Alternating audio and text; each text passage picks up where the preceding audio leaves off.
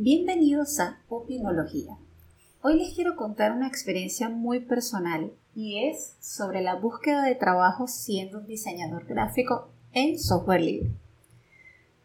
Cuando uno va a buscar trabajo en una carrera que tiene tanta demanda, una profesión con tanta demanda como lo es el diseño gráfico, ya de por sí sabes que vas a tener una gran cantidad de competencia. Y si a esto le sumas el hecho de que no usas ni Photoshop ni Illustrator, ya sabemos por dónde va el asunto.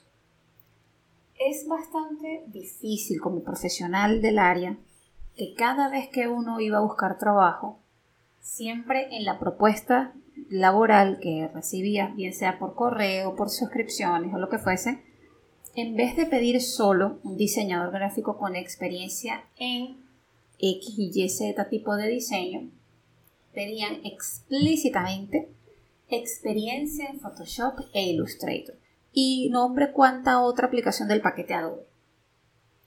¿Qué pasa con nosotros? ¿Qué pasa con la gente que usa GIMP, que usa Inkscape, que usa otra cantidad de herramientas que no son tan comerciales como estas dos, pero que cumplen con el propósito igual o mejor? Quedamos en un vacío, es como un vacío legal del diseño gráfico. No se imaginan la cantidad de veces que postulé en un trabajo y cuando me decían, ¿qué tan bueno eres en Photoshop e Illustrator? Yo le decía, yo soy excelente editando fotos, excelente haciendo diseño web y con eh, vectoriales. Y la gente decía, ajá, pero Photoshop e Illustrator. Y yo, no, yo uso GIMP y, uso Inkscape. Y uso otras herramientas. Ajá, ¿y cómo vamos a trabajar contigo si no, si no nos das un PCD? Porque yo no hago publicidad en bitmaps, yo hago publicidad en vectores para que sea escalable. Ah, y eso cómo lo metemos en Photoshop. Ay, santo Jesucristo. Dame agua bendita para bendecirme de tanta pendejada de esta gente. Cada vez que uno dice que es un diseñador gráfico, en vez de preguntarle qué herramienta usas, deberían de decirle automáticamente ¿Dónde está tu portafolio? Vamos a ver de lo que eres capaz. Medir tus aptitudes y capacidades mediante tu trabajo, no mediante una aplicación. Eso es que eso déjenselo las aplicaciones que son únicas, que tampoco existen, que solo sirven para hacer una cosa y que no existe más nada en el mercado para, hacer esas cosas. Eso es una falsedad, hay miles de aplicaciones. Este podcast va a ser bastante corto porque yo creo que es más que que ustedes saben, un podcast así para sobreanalizar las cosas y tal. Va a ser un podcast así de desahogo de lo injusto que es el mercado laboral, sobre todo para personas que están en la misma situación que yo.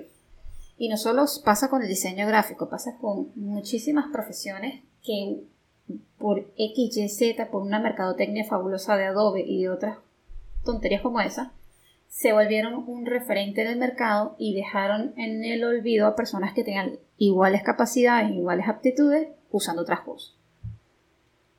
La moraleja del día de hoy yo creo que es que hay que evaluar a la gente por lo que hace y no por lo que usa, hablando de trabajo. Porque yo creo que muchas veces nosotros como empleadores y como empleados tenemos esta costumbre de que las aplicaciones nos dan renombre, seamos buenos o no seamos buenos.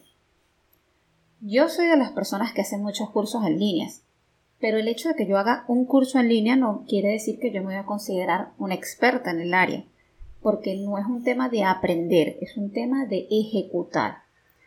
Cuando una persona dice que es experta pero que no ha tenido ningún trabajo en el área, ¿dónde está la experiencia? ¿Dónde está ese componente que le va a decir a tu empleador que no vas a meter la pata?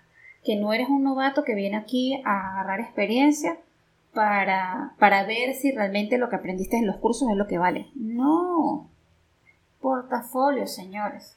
Las personas creativas, y justo hoy en el Día del Arte, las personas creativas deberían siempre de ser medidas por su vara de creatividad, no por la vara de aplicación. Si usted es una persona que está buscando un diseñador gráfico por favor, no le pregunte qué herramienta utiliza. Pregúntele cómo han sido tus resultados, cuál es tu experiencia, cuáles son tus habilidades y hasta dónde podemos llegar contigo en la creación de gráficos, webs, aplicaciones mobile, UX, logotipos, identidad corporativa, etcétera, etcétera, etcétera. El mundo del diseño gráfico es enorme. Va del 2D al 3D, a la animación, a lo estático. Miles de cosas que puedes preguntarle. Y el 3D no lo hacemos con ninguna de esas aplicaciones. Las animaciones no las hacemos con ninguna de esas aplicaciones. La creación de presentaciones no se hace con ninguna de esas aplicaciones.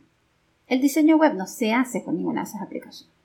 Entonces, vamos a conversar con las personas que están en este medio, si conocen a alguien, pregúntenle qué hacen más allá de la aplicación, que les demuestren sus capacidades y que su misma experiencia sea la que determine si son la persona correcta para el trabajo o no.